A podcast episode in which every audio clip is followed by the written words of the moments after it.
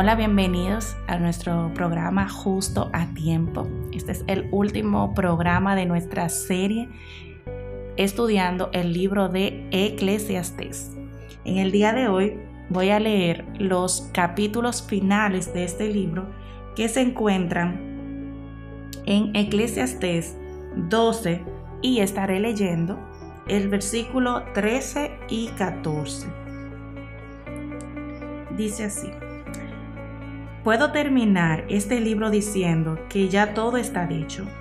Todo lo que debemos hacer es alabar a Dios y obedecerlo. Un día Dios nos llamará cuentas por todo lo que hayamos hecho, tanto lo bueno como lo malo, aunque creamos que nadie nos vio hacerlo. Me llama la atención sobremanera cómo cómo Salomón termina este libro.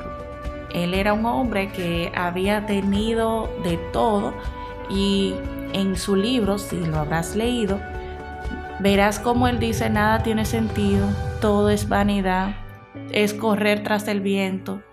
Nada de eso es importante. Podemos resolver muchas cosas con el dinero, pero al final de cuentas no es importante. Lo único importante es servir a Dios, respetarlo. No importa cuáles sean los misterios y las aparentes contradicciones de la vida, debemos trabajar hacia el único propósito de conocer a Dios. En Eclesiastés, Salomón nos muestra que debemos disfrutar la vida, pero que esto no nos exime de obedecer lo que Dios ya ha establecido en su palabra. Es verdad, tienes que buscar el propósito, y el significado de la vida. Pero esto no se va a encontrar nunca en tus logros, en los logros que pudiéramos realizar como humanos. Necesitamos a Dios. Necesitamos reconocer nuestra maldad, nuestra necesidad, la injusticia en la vida. Y aún así mantener una actitud positiva y una fe sólida en Dios. Y como dice en el versículo 14, un día Dios nos va a llamar a cuenta. Vamos a tener que comparecer ante Dios y vamos a ser juzgados por lo que hemos hecho en esta vida, sea mal o sea bueno. Y de hecho, la misma palabra de Dios dice que no hay bueno ni solo uno. Así que, sea lo que vayas a hacer, debemos pensar y meditar una y otra vez. ¿Agrada al Señor? Mis decisiones, lo que estoy haciendo, agrada al Señor? No podremos utilizar las incongruencias de la vida como excusa de no haber vivido adecuadamente, porque Dios nos estableció a través de su palabra lo que debemos hacer y lo que no debemos hacer. Para vivir bien, nosotros necesitamos reconocer que el esfuerzo humano separado de Dios es vanidad. Todo es vanidad.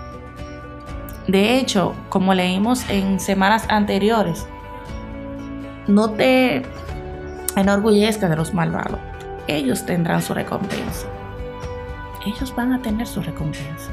Si tú pasas la vida solamente preocupado por producir dinero, por producir dinero y producir dinero, ¿cómo le llamó el Señor? Hizo una parábola y le llamó necio. Porque cuando él le dijo, él dijo, ya tengo de todo, comí, bebí, o sea, ya yo puedo sentarme. ¿Y qué digo, necio? Este mismo día vas a morir.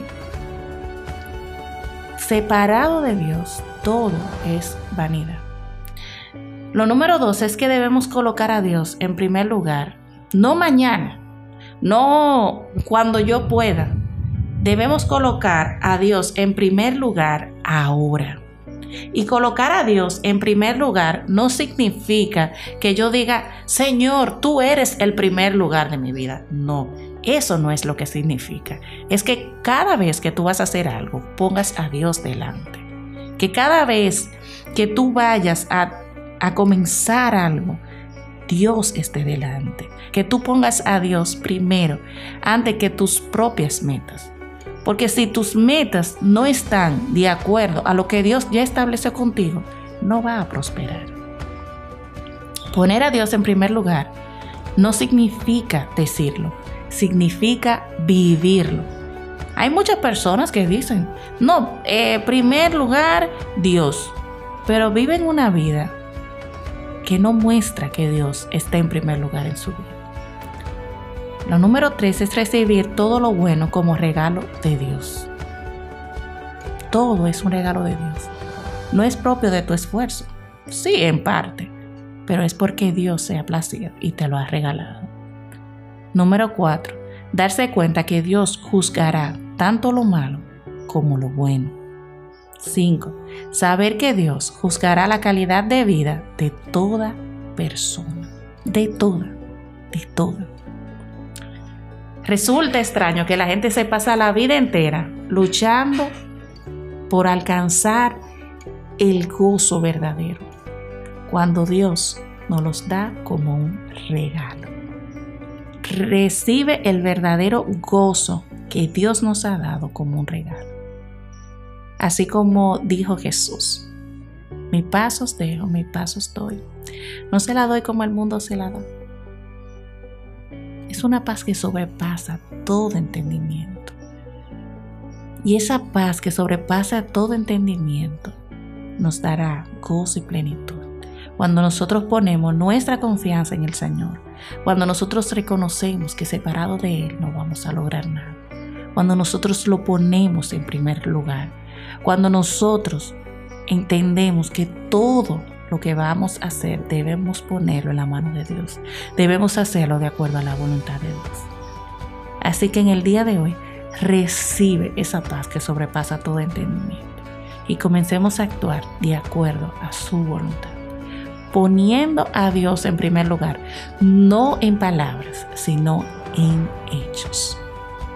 Y así quiero terminar esta serie del libro de Eclesiastes, sabiendo que todo en la vida es vanidad, nada es importante.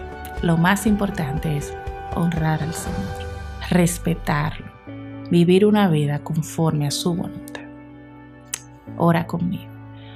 Señor, te damos gracias. Gracias por la oportunidad que nos diste de estudiar el libro de Eclesiastés juntos. Señor, y leyendo y volviendo a releer este libro, meditamos una y otra vez que todo es vanidad. Lo más importante, lo que realmente importa es agradarte a ti. Lo que realmente importa es vivir conforme a tu voluntad. Señor, yo sé que decirlo es muy fácil, pero a la hora de vivir el día a día no es tan fácil. Así que Señor, yo te pido que tú me ayudes una y otra vez. Ayúdame Señor a recordarlo. Ayúdame a meditar en tu palabra de día y de noche. Así como dice el Salmo 1 para yo poder vivir como a ti te agrada. Ayúdame, Señor, a que mis ojos, Señor, no se vayan conforme a lo que dicta el mundo, sino lo que tú estableciste para mí cada día. Ayúdame, Señor, ayúdame, Dios, a no correr tras el viento, sino correr tras ti. Ayúdame, Señor, te necesitamos, te necesitamos, Jesucristo. Te necesitamos, Señor. En el nombre de Jesús. Amén y amén. Si aún no has leído el libro de Eclesiastés, te motivo a leerlo y releerlo y seguir aprendiendo y conociendo más al Señor. Dios te siga bendiciendo en abundancia.